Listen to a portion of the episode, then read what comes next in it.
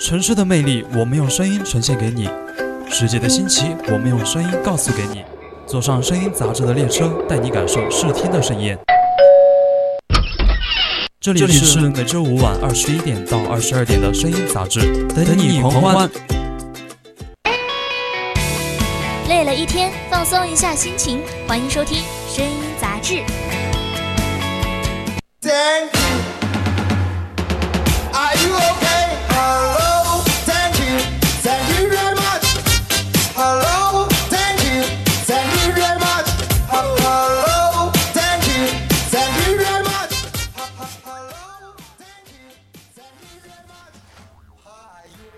的杂志，说不完的快乐。Hello，各位听众朋友们，大家晚上好，欢迎收听 VOC 广播电台，这里是每周一晚上九点准时为您播出的声音杂志，我是主播雨婷，我想和大家分享一些新的东西。对啊，那仅仅呢就只是过去了一个礼拜，我就特别特别的想我们的听众朋友们了。不过值得开心的是呢，每周一晚的二十一点至二十二点，声音杂志又可以跟大家见面了。我是主播小雨。嗯，说到这儿呢，就是我也挺想念小雨的嘛，但是我还是就是想问小雨一个新的问题，就是新的一周嘛。对，什么东西？就是你要问我啥？嗯，小雨不是谈恋爱了吗？就是我想知道小雨，就是你对爱情有什么看法？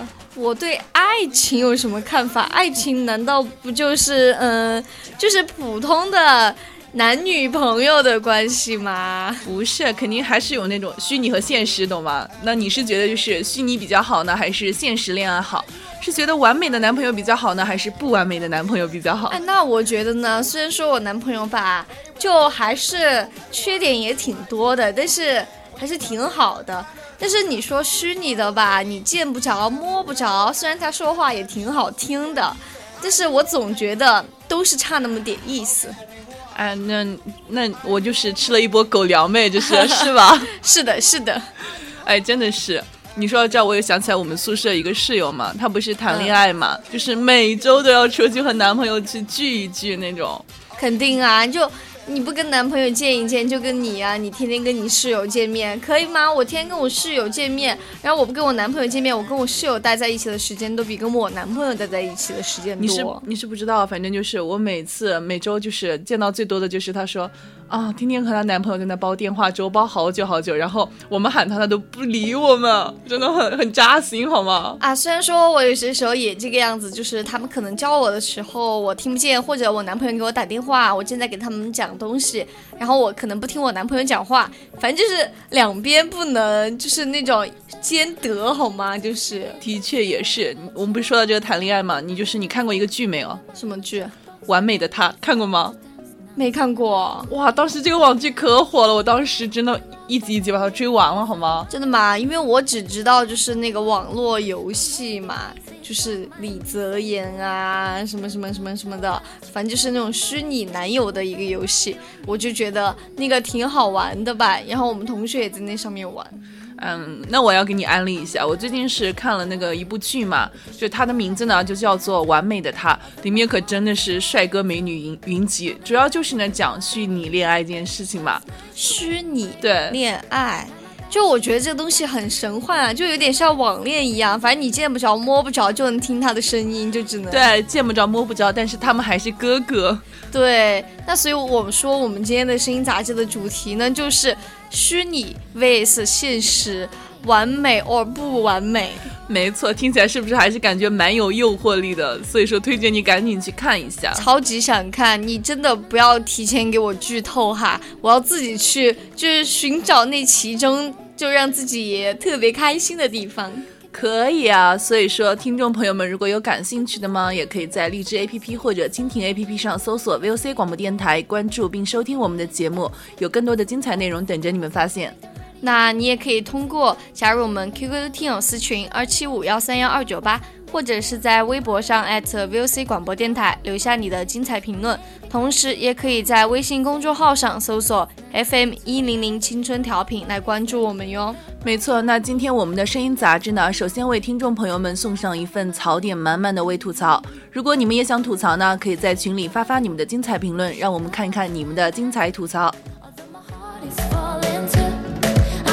again? 是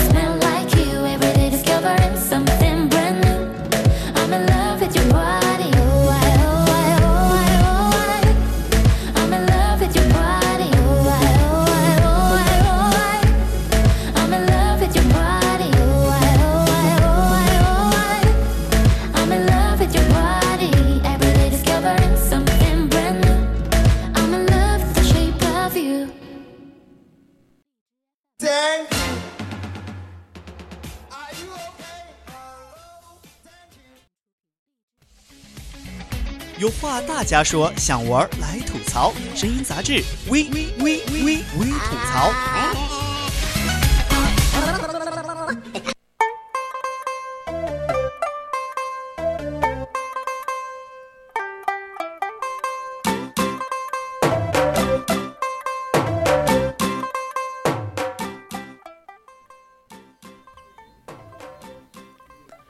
小雨，呃，我问你个问题哈，什么东西啊？你就是想不想拥有一个完美的恋人？就是哪怕他是虚拟的，不存在现实的，所以说你到底想不想拥有？不存在虚，不存在现实当中的虚拟的，那我要看看他有多好，才能知道我到底想不想拥有他。啊，这不是最近我还是在追那个剧嘛，我就是剧情代入一下嘛，这不是你要考虑一下，虽然你脱单了，但是我还是单身嘛，所以说。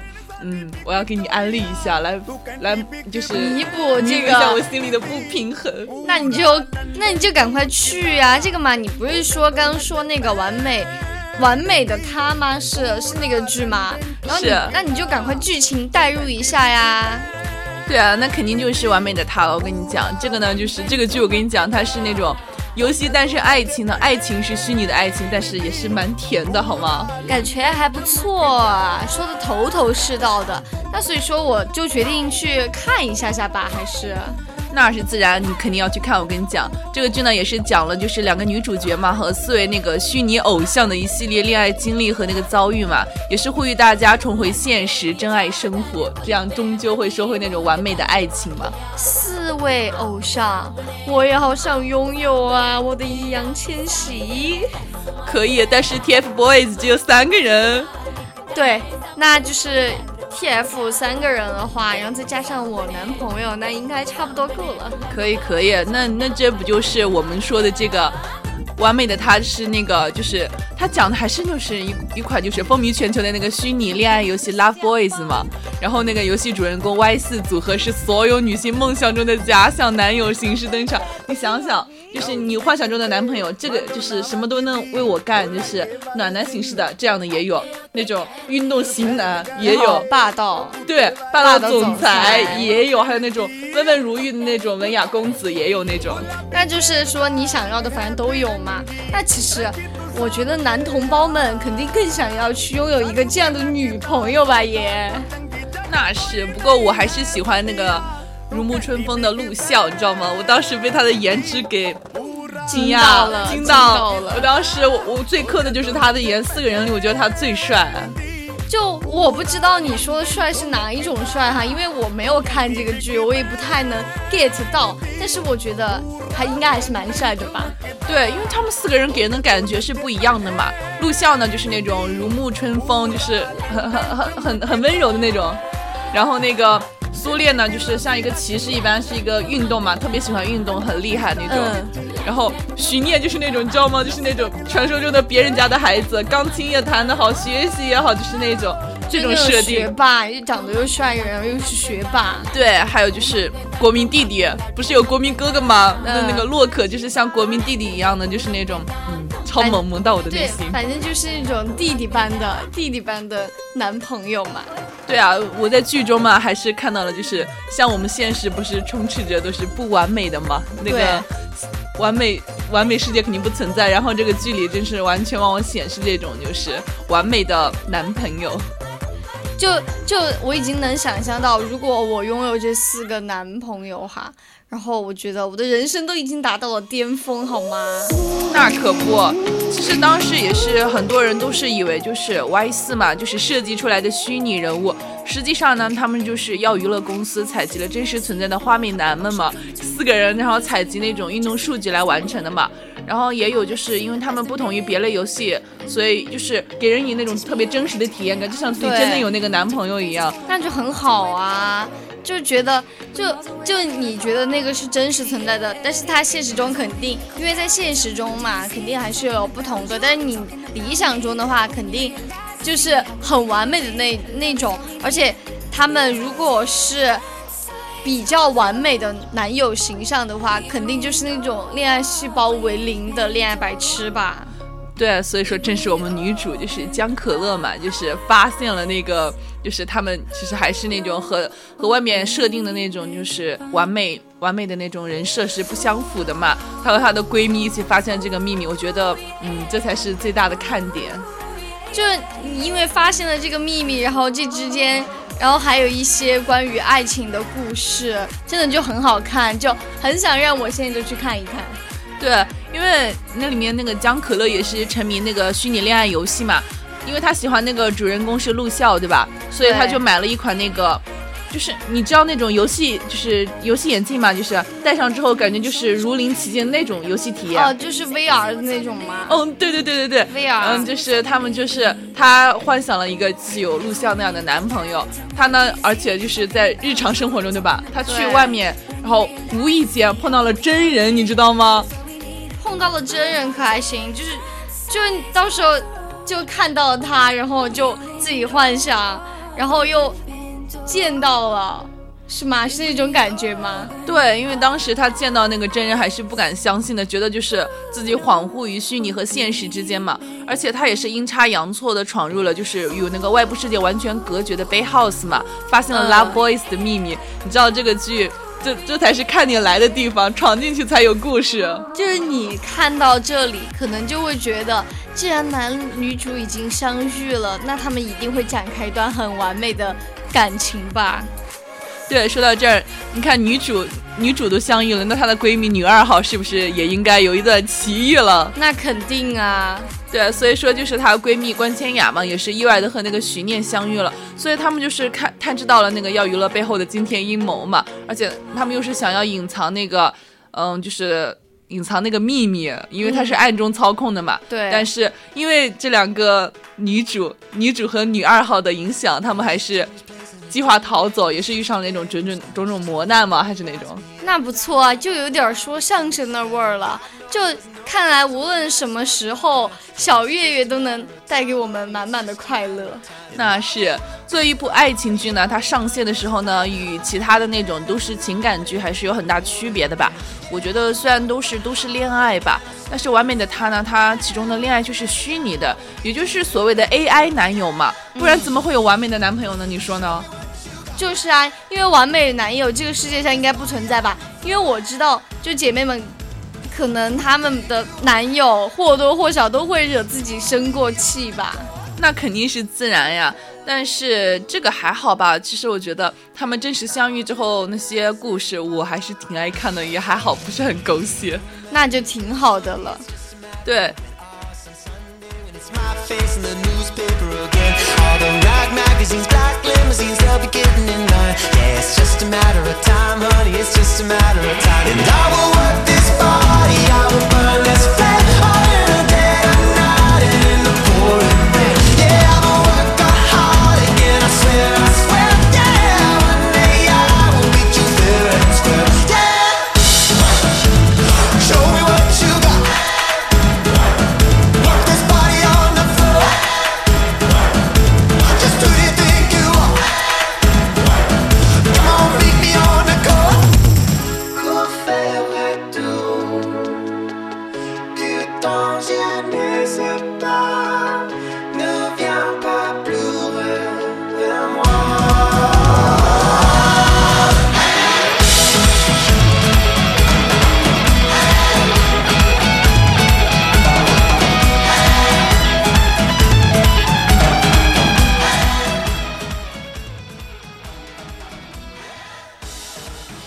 刚才我们也是说到那么多虚拟男友嘛，就是我是想说，真的是现在可是网恋一时爽，奔现火葬场。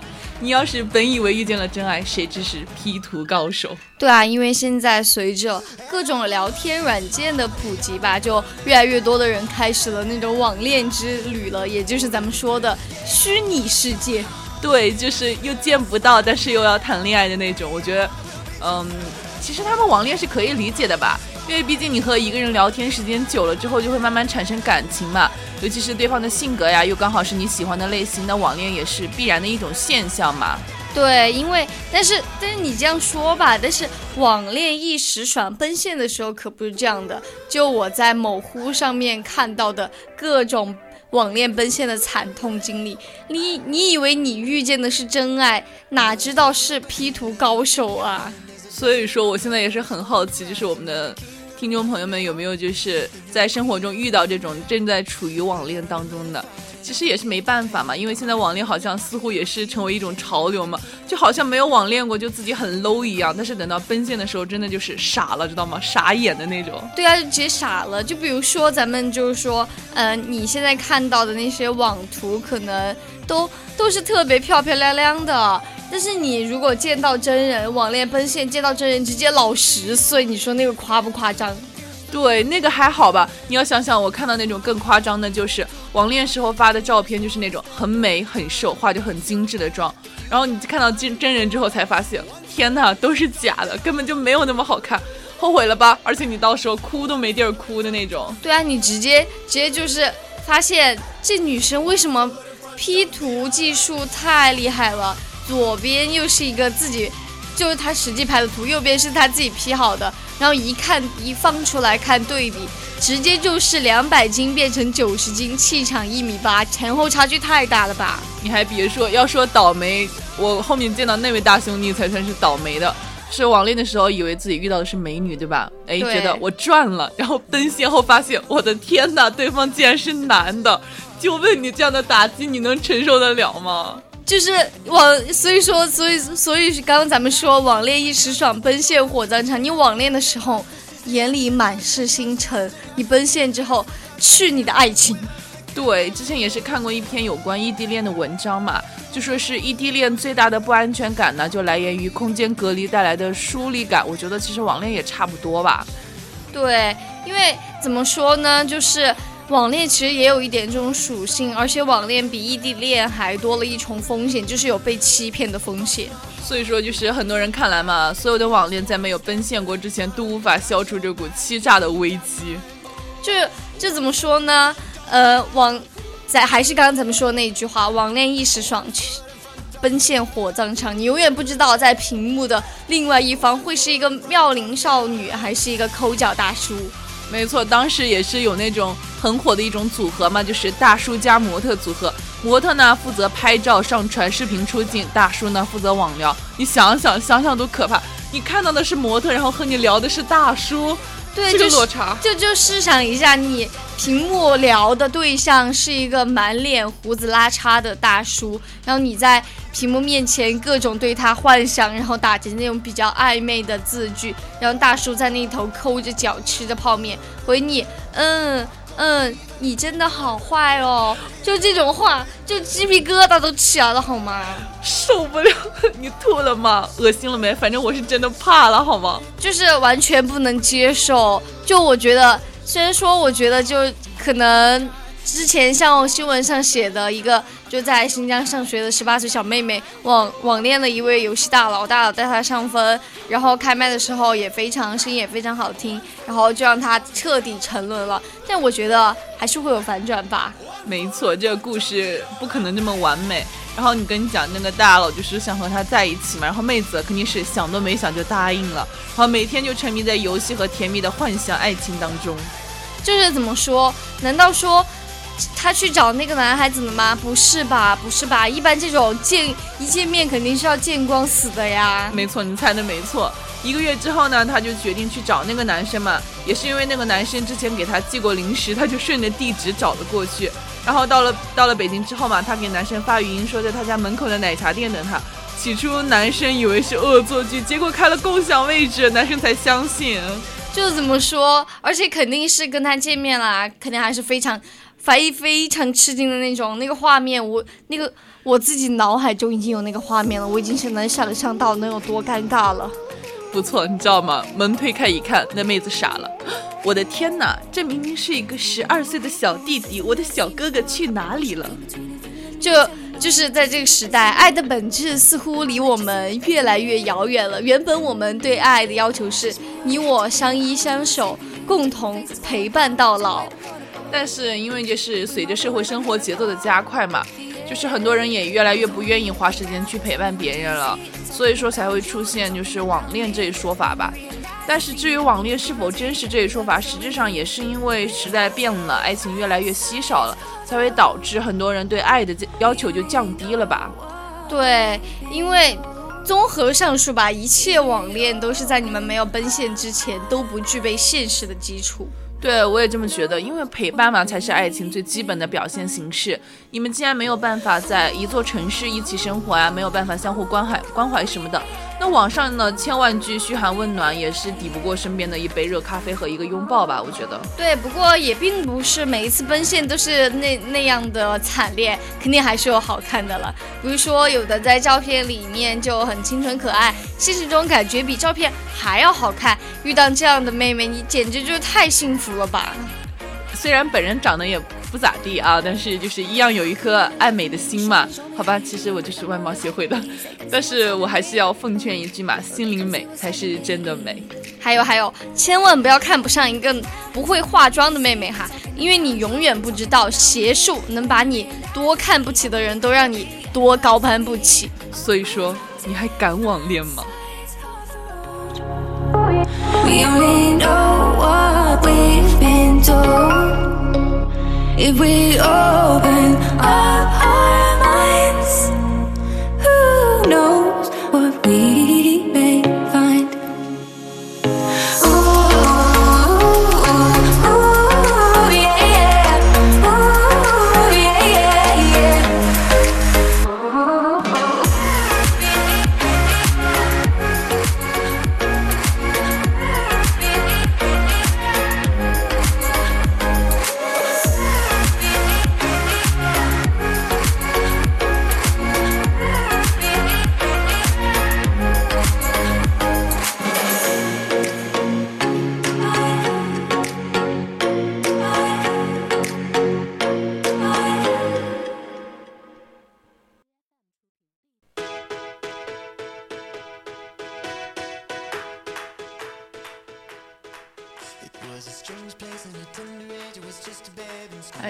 我觉得嘛，这个世界最奇妙的地方呢，还是在于最珍最珍贵的东西嘛，往往还是用那个钱是买不到的嘛。就比如说爱呀、温暖什么的。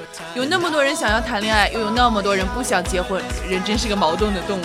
的确，那其实我们为什么想谈恋爱呢？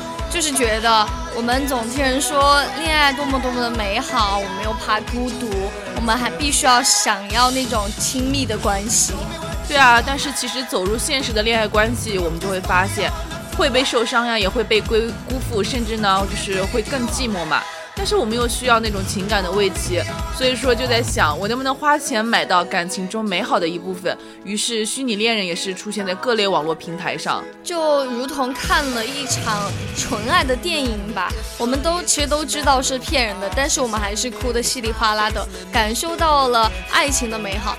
但是爱情呢，就是在美好与现实中，总还是有那么一种敌意在的。对啊，什么是现实呢？因为现实是客观存在的事情嘛，这里什么都有，人间有丑恶，有美好，有肮脏，有虚妄，有真实。因为有的东西实在是太多了，我觉得它和美好还是有距离的。对，现实虽然残酷吧，但是真实。虚伪的世界即使再美好呢，也是一个谎言。对啊，你要是活在虚伪的世界，确实也能得到那种暂时的慰藉。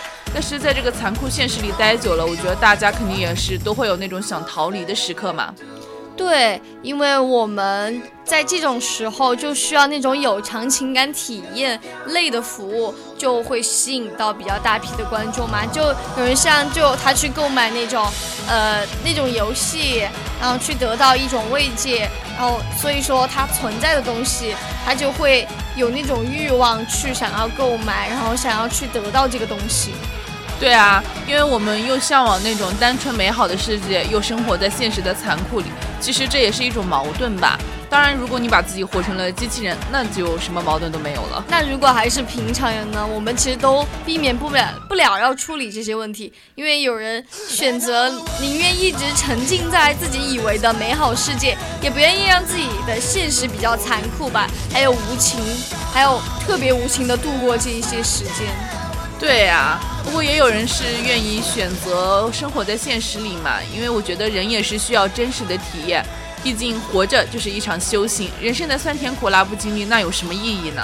对啊，你活在谎言里，再美好也是假的嘛。因为哪怕是答案残酷无比，我也只想要真相。如果是我来选择的话，我可能就会让自己大部分的时间活在那种比较残酷的现实里，然后并且爱上它。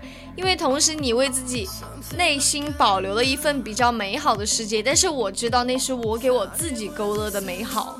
对啊，所以说生活不易嘛，我们也是需要一些简单的快乐来治愈，但也不能事事如此，就是不然的话呢，你的意志力肯定就会消磨在那些没有意义的娱乐里嘛。所以说，我们还是要在闲暇的时间拉开人与人之间的差距嘛。任何短暂快乐，我觉得还是都在毁掉我们现实当中的生活。但就比如说，你读一个小时的书，而不是刷一个小时的娱乐八卦；你健身一个小时，而不是看几个小时的搞笑短视频；早睡早起，而不是每天晚上玩手机，然后早上又起不来；学会理财，而不是有钱就花超前消费。那其实我觉得你的生活就已经够美好了。对啊，我觉得还是要挑战自己没有做过的事嘛。你要是一直停留在舒适区。那也不太好，你要学会自律，而不是一次一次的，就是找借口去放任自己嘛。因为一切靠谱的、美好的呢，都是自己熬出来，都是要努力的，好吗？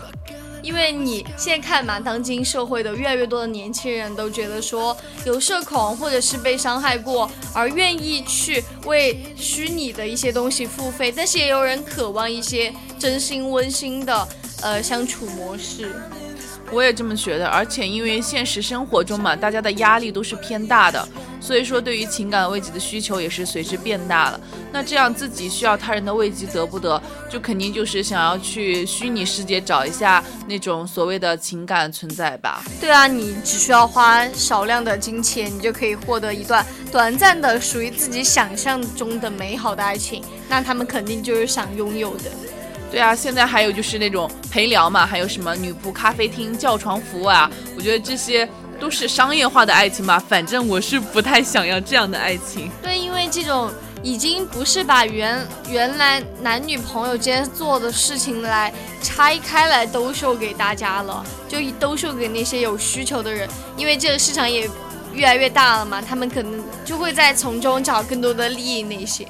对，假设你希望每天有个声音好听的小姐姐或者小哥哥耐心的哄你起床，显然只有男女朋友才可能愿意做。小雨是不是每天早上都有男朋友喊起床？那倒不是哈，没有那么夸张，每天叫我起床，他可不会，他只会自己睡。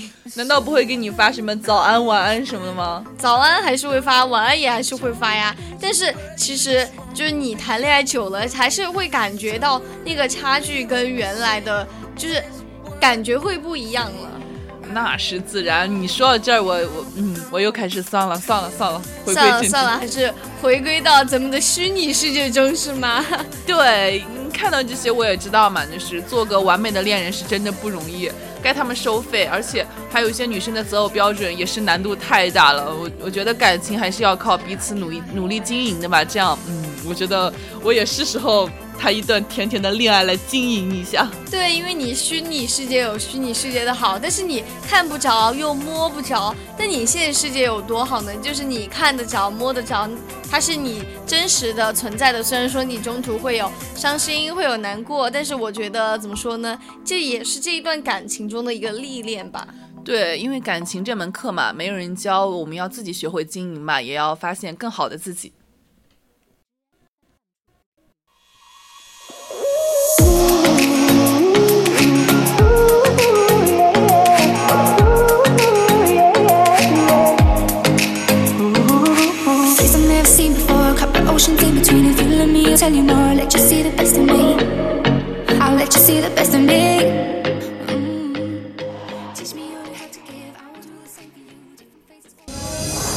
点亮眼睛，唤醒耳朵，这里是声音杂志。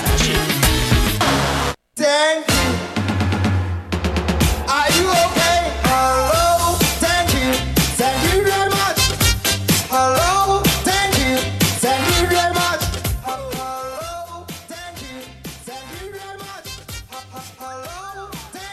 回来，这里依旧是每周一晚上二十一点到二十二点为您准时播出的声音杂志，我是主播雨婷。Hello，我是主播小雨。那我们刚刚在上半段的节目当中呢，我和雨婷一起吐槽了虚拟 vs 现实，完美哦不完美。那雨婷主播就想说，想给自己找一个男朋友，谈一段甜甜的恋爱了。呃，这个嘛，这个随缘吧，随缘好吗？然后我我也是在讲嘛，大家都说网恋不靠谱嘛，就是难道就没有那种比较好的例子，就是真的可以在一起很久时间的那种吗？那你还是慢慢想吧，谁也说不准到底会遇到什么样的人呢，所以还是风险比较大的。算了，别想了，我觉得我会想不通。那我们还是赶快进入我们的微娱乐吧。明智的选择。那如果还没有收听我们节目的听众朋友们呢，就赶快在蜻蜓荔枝平台上搜索 VOC 广播电台收听我们的节目，或者加入我们的 QQ 听友私群二七五幺三幺二九八，和我们一起讨论。没错，你还可以 @VOC 广播电台留下你的精彩评论，或者呢关注我们的微信公众号，搜索 FM 一零零青春调频，给我们的主播发私信。那还等什么？赶快进入我们今天的微娱乐吧！Of Indian beef. Are you okay？Are you okay？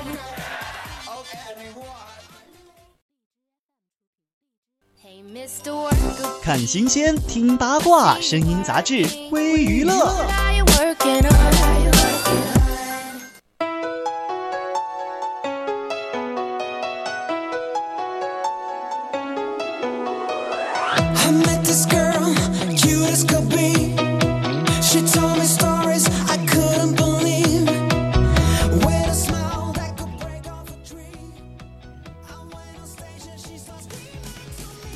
来关注第一条微娱乐：胡珠夫人大结局，方明剑为什么宁死也不倒戈？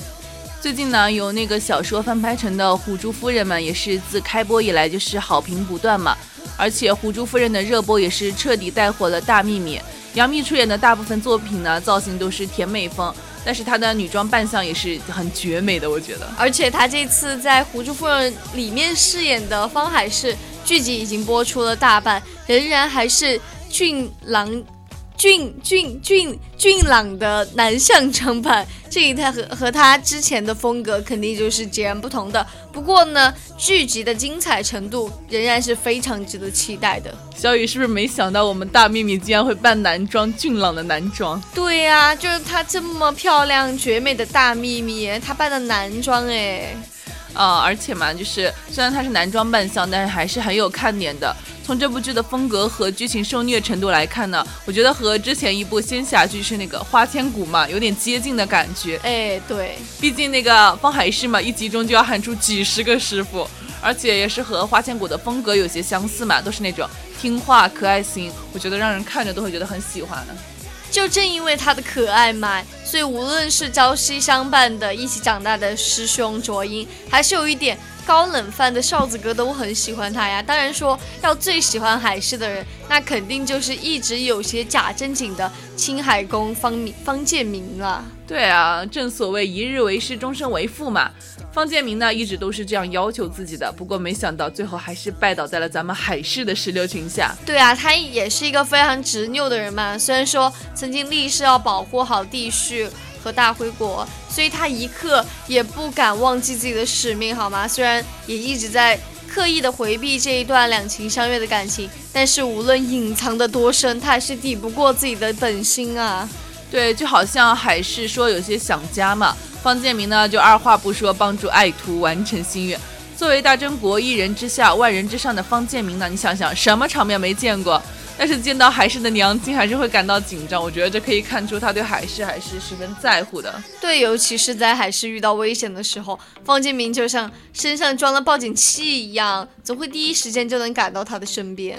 对我也觉得他可能是安了个跟踪器吧。对，就直接就就是让他们让他们俩就是绑在一起了。对，而且最近那个旭王不是为了扳倒那个方建明嘛，也是逼迫海市制造那个伪证嘛。但是我觉得，无论是出于师徒的情谊呢，还是心中所爱，方海市嘛表现的都是宁死也不倒戈，而且对自己娘亲生命受到威胁，他也只能放手一搏嘛。但是他的娘亲的安全还是得到了保障。嗯，可惜的就是他因为打斗掉入了深海。那肯定是把他紧张坏了，好吧？虽然说方海是从小就熟悉水性，但受伤落水还是很危险的，尤其是还要担心一些鲨鱼的出现。对呀、说到这儿，咱们那些老生常谈的桥段又上演了哈，就是英雄师傅救落水美徒儿，然后还是海底呢，同时也是出现了相救海狮的另一个人嘛，就是曾经保住他性命的鲛人。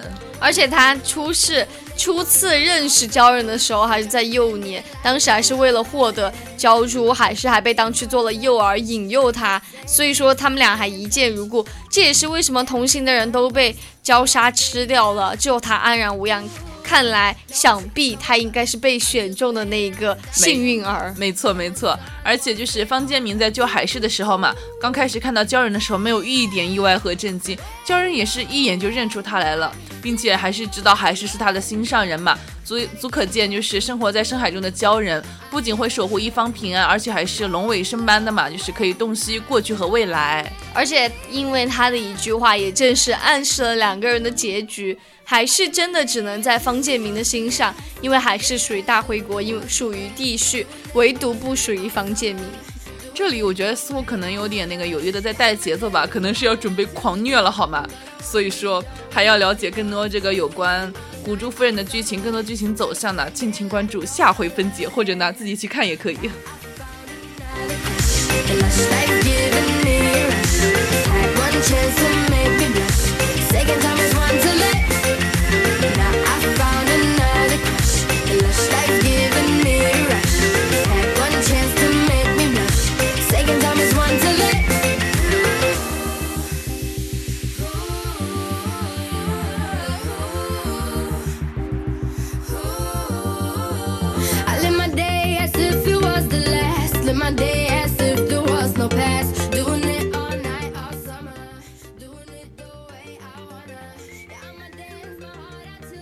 那下一条微娱乐呢，就是薛之谦、锤娜丽莎揪心合唱《陪你去流浪》，胡夏听懂了，又好像没懂。对啊，就是薛之谦和锤娜丽莎嘛，揪心合唱《陪你去流浪》。当时胡夏感觉好像是听懂了，又好像没有听懂，我也不知道他到底懂没懂。对，因为这是我们的歌三第二轮的卡位战非常精彩了。薛之谦和锤娜丽莎揪心的合唱《陪你去流浪》，歌曲意境呢就撕心裂肺，莫名的就听哭了。更有趣的是，胡夏当时在听，还好像是听懂了，又好像没懂，而且还当场就是灵魂追问薛之谦吧：“你到底经历了什么？遭受了这什么样的伤痛，才能写出这样的歌？”流浪对于薛之谦而言意义非凡吧，因为这首歌的创作时间将近七年之久，背后的故事也非常励志，足以证明老薛是一位具备了匠人精神的唱作歌手了。对，当年薛之谦拍戏的时候写了这首歌嘛，不过前奏部分呢也是借用了千言万语的歌词和旋律，但是当时他绞尽脑汁花了六年的时间，也没有写出更好的前奏嘛。对，所以他在两年过后，两两年之前呢，就决定买下版权了，因为老薛认为，如果缺少了这个伴奏，《流浪》这首歌就无法成立了。那看起来外表有点无厘头的薛之谦呢，也是对音乐的态度还是十分认真的嘛，也难怪他能够成为华语乐坛的中坚力量。果然，前奏一响，听众就被带入了那种意境之中，简直好听到无法反驳。而且他们俩还摒弃了所有演唱技巧，揪心合唱这首歌，最纯粹的倾诉，就像是讲述故事一样，直白又感人。锤娜丽莎呢，唱功惊艳，而且是高亢又有张力嘛。薛之谦是全程辅助，和音部分真的是真挚又浓烈，而且高音悠扬，低音婉转，每句歌词都值得回味。那高潮部分其实就是那种撕心裂肺、迷惘与失落。薛之谦不愧是最会用表情唱歌的灵魂歌手，特别是那三句“你可否”，直戳我的心啊！歌迷也真的是愿意攥着小糖眺望着你的方向了。对，也因为他们两个的全情投入，代入感也是满分的。更有趣的是，听众刚准备流泪就绷不住笑了，因为对原来该死的雪花飘进了老薛的嘴里，果然是被综艺之神眷顾的男人，这都能有笑点。对，因为这首歌吧后劲比较大，那胡夏其实沉浸在歌曲的意境当中，久久无法自拔。那他其实还是追问，我特别好奇，老薛到底是受了多大的伤害，才能写出这样撕心裂肺的歌？当时我们薛之谦嘛，也是一本正经的解释，这首歌呢，其实只有一个意思，已经遇见了结局，我依然义无反顾的跟你走。其实呢，我的世界就算没有你，也能过得很好。这个意境还是蛮不错的哈。特别有趣的是，吴夏听懂了，又好像没有完全懂，不懂装懂的表情包可爱到犯规了。薛之谦的解释呢，太晦涩难懂了，林海就只能帮忙当帮他补充，就是说心甘情愿为爱赴汤蹈火。这简直就是一语惊醒梦中人啊！胡夏如梦初醒的表情包呢，又再一次戳中了我的笑点，好吗？难怪这首歌的后劲这么大，值得反复循环，细细品味啊！那健美组合实至名归，率先晋级了，全拉丽莎肯定是最大的惊喜。自带喜剧细胞的锤姐太会唱了，跟着师傅薛之谦好好的学习，锤姐的歌手之路一那一定能非常宽广。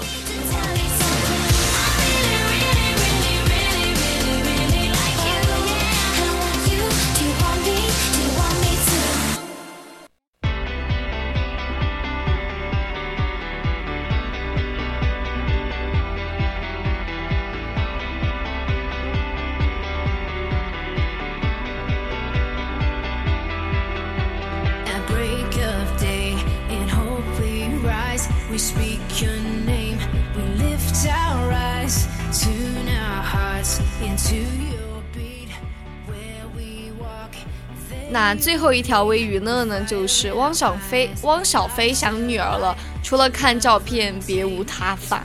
那最近呢，汪小菲也是在网上晒出了女儿小月儿的照片嘛，并配文称：“那年爸爸自己带你去海边，现在呢你也已经长大了，和爸爸长得一模一样，想你我的宝。那众所周知，汪小菲特别喜欢孩子嘛。当他和大 S 离婚的时候，很多网友就已经猜到了会有这样的一天。汪小菲想孩子，可是除了看照片，他还能有什么办法呢？”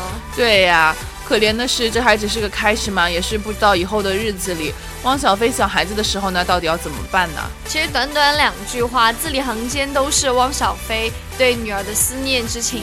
从这两句发言也能看得出来吧，汪小菲现在说话谨慎了许多。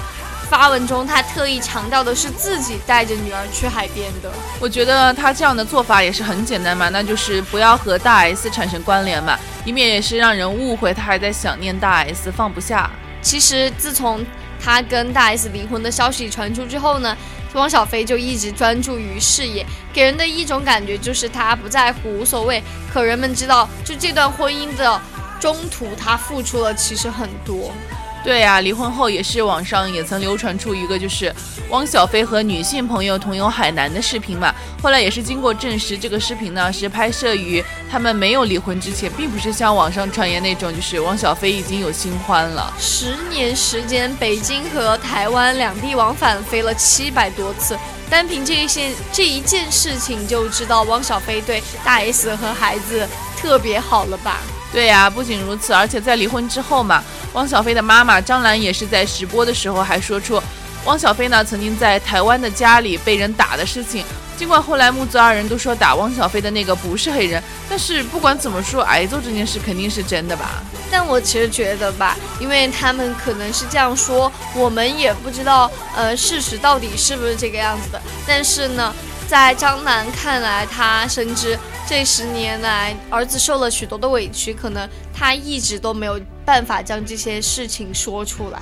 对，嗯，说到汪小菲呢，其实和汪小菲相比，离婚后的大 S 吧也是潇洒很多嘛。就是在离婚消息公开的前一天晚上，他还被独自拍到，就是一个人现身高级餐厅，一边品名酒呢，一边大口的吃着昂贵的松露，而且还有就是报道说这一餐要四万多元，好贵。就对我们来说，属实贵了很多。但离婚离婚的消息公开之后呢，他的首次露面其实是参加朋友聚会。从网上流出的照片来看，他丝毫像是没有受到离婚影响一样，画着精致的妆容，满脸笑意，还搂着呃男性朋友的脖子合照，看样子玩得非常的开心。嗯，对我也是这么觉得，因为离婚后大 S 嘛，不仅吃得好玩得好，还和妹妹小 S 一起录制了那个新的综艺节目《西地想聊》嘛。虽然说一直没有能够播出，但是他们也有自己的办法嘛，就是给自己的新节目加了一个冠冕堂皇的说法，那就是独播嘛。不得不说，他们还是挺有办法。那其实这样一对比，就是在他们俩的这场婚姻中，咱们不能说呃谁对谁错，但是孩子留在了大 S 身边，现在嗯、他又也是。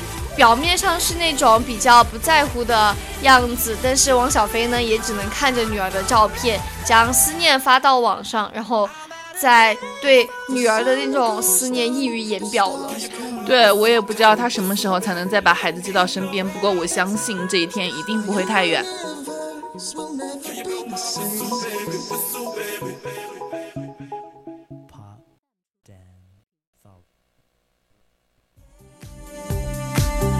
最具价值的热点，最迎合你的品味。接下来是微热点。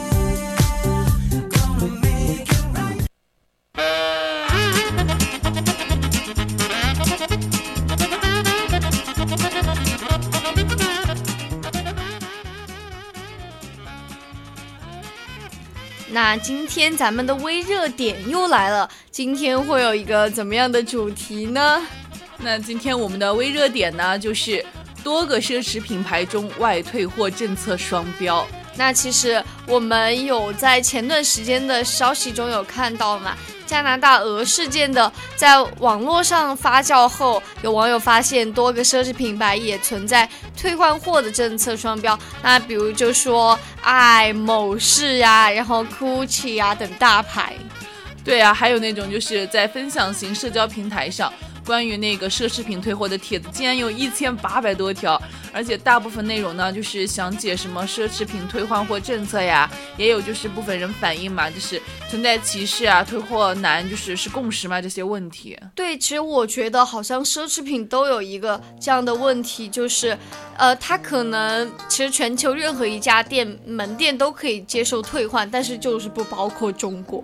对，也是在那个黑猫的投诉上嘛，就是有消费者今年在那个十一十月的时候，也是在那个三亚国际免税店购入了一个就是包包嘛，对，然后他退提货发现后，就是有严重质量问题，有瑕疵，有那个肩带上有一处明显的划痕，而且就是那个调节的那个圈圈也是没办法调节肩带的长度。发现问题呢，就是也是与那个商家取得了联系，但是他们又说不好退换货，也是只能就到附近的门店去退换嘛。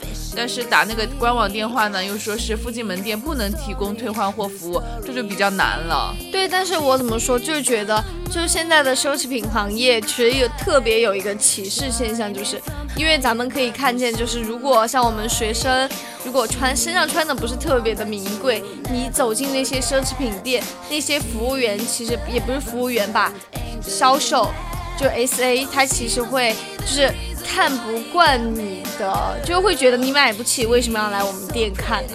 对，但是你要知道，那种就是看着穿着很富贵、穿着很富贵的人进去，他们对就是另一种态度。对，就觉得肯定会买很多东西，就会消费很多。但是如果像我们这种比较就穿的很普通的学生进去的话，他可能就觉得你能买得起什么东西啊？你就只能看一看，就不要把我的东西弄脏了。对，而且他们肯定还会就是让你不要随便摸、随便碰，对碰坏了要赔赔偿怎么样？我觉得这点很不好。对啊，就很双标，就跟现在的奢侈品行业一样。因为其实也有消费者今年在上海购买了几只包包吧，也有称就是在购物的时候也没有告知商品能不能退货或者换货，第二天呢想把其中的两只都退掉，但是对方告知只能购买十四天内换货，不能退货，而且只能换现有店铺的产品，所以他只能将差价补了差价，然后再换成了更贵一点的包包。但到但到家之后，其实发现有划痕，而且消费者还坚持去检测，对方一周后确认这是一个划痕，但是还是不能退货或者换货，就很过分。对这种行为还是很过分的，而且你就是可以看到嘛，在中国大陆市场的退换货政策中，就是也有消费者说取消订单、退回产品并解除合同的时间嘛，也就是七天嘛。但是在中国香港呢为十四天，美国和英国就要更长了，要三十天，而且。好像在 LV 这个品牌中，退换货政策也是全球任何一家都接受退换，但是呢又不包括巴西、中国、哥伦比亚等地区。嗯，而且还有那个就是，也有品牌在中国市场的那个政策中，就是解除合同的时间是十四天，而且美国、英国又要更长，我觉得这个时间太长了，到时候都不能确定到底是谁的问题了。对啊，我觉得就是就是就是怎么说？虽然说我们虽然说他们时间长，但是可能也有一定的影响。就退换货的时间特别长吧，他们他们也给退。但你像在我们中国，他把时间给你压缩的这么短，你如果没有在这个限定范围内去换货或者退货的话，他可能就不予接受了，就很双标，真的很双标了。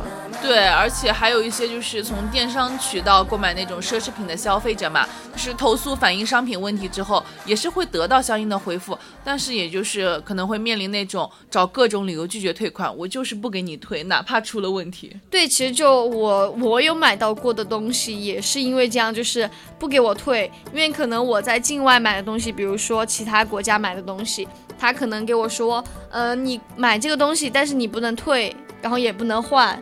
因为他是从境外过来的，然后你就不能退换货这样子，这个样子我是能够理解的。但你跟我说我在线下买的东西，你不给我退也不给我换，这我就觉得是一个比较过分的事情。你说到这儿，我就想起来，我就是之前去买鞋子，对吧？嗯人家说的是你只能在今天当天拿过来退，也不是说退，只能换。嗯然后你要是不当天拿过来，后面那个发票都没有用了。我当时很震惊，好吗？就觉得其实现在的一个市场氛围就是这个样子，就就想说，呃，就它就只能规定在这些时间内，或者像这种奢侈品品牌，其实咱们买的价值也特别贵。其实其实买嘛，买东西嘛，你买奢侈品其实就是为了自己一个开心嘛。但你我如果发现包包上面有一个划痕划痕的话，我肯定会特别生气，肯定会想要去退它或者换它。对，而且你想想，你本来买的奢侈品就是那种很贵嘛，然后你你还要，你发现上面什么肩带有问题啊，有划痕，人家还不给你退，还是找那种各种理由搪塞你，就会感觉心里特别不舒服。我花钱买东西，为什么我还要受这样的委屈？就是花钱买罪受嘛，这就是。对，而且就是现在也是有那个很多品牌在退换货政策嘛，也是专门标注了这样一句话嘛。全球任何一家门店都接受退换，但是不包括巴西、中国、哥伦比亚等地区。我不理解为什么不包括中国，我很不理解。对，所以央视央视网还公开质疑，是在中国市场赚钱太容易，还是对产品过于自信？而且就是，虽然就是奢侈品牌专柜退货有一定问题，也是一直存在的，但是中国的奢侈品市场发展势头还是比较良好的吧。而且大部分消费消费者嘛，就是会选选择在那种售出商品一概不退的那种奢侈品门店里购买。嗯，我是不会去的，买不起，也不想接受这样的委屈。确实，因为其实现在生活慢慢的在变好，大家觉得呃自己生活都在变好的同时，也是想让自己的生活品质得到一些提高，所以免不了去买一些奢侈品啊，来装饰自己的生活，就来装饰一下自己嘛，也是想要走得更高，走得更好。但是我觉得呢，就我们花钱买东西都是一个图开心的事情，但是你不让我退货，不让我换货，然后还让我不高不高兴，那我其实就觉得是一个没有必要的事情了。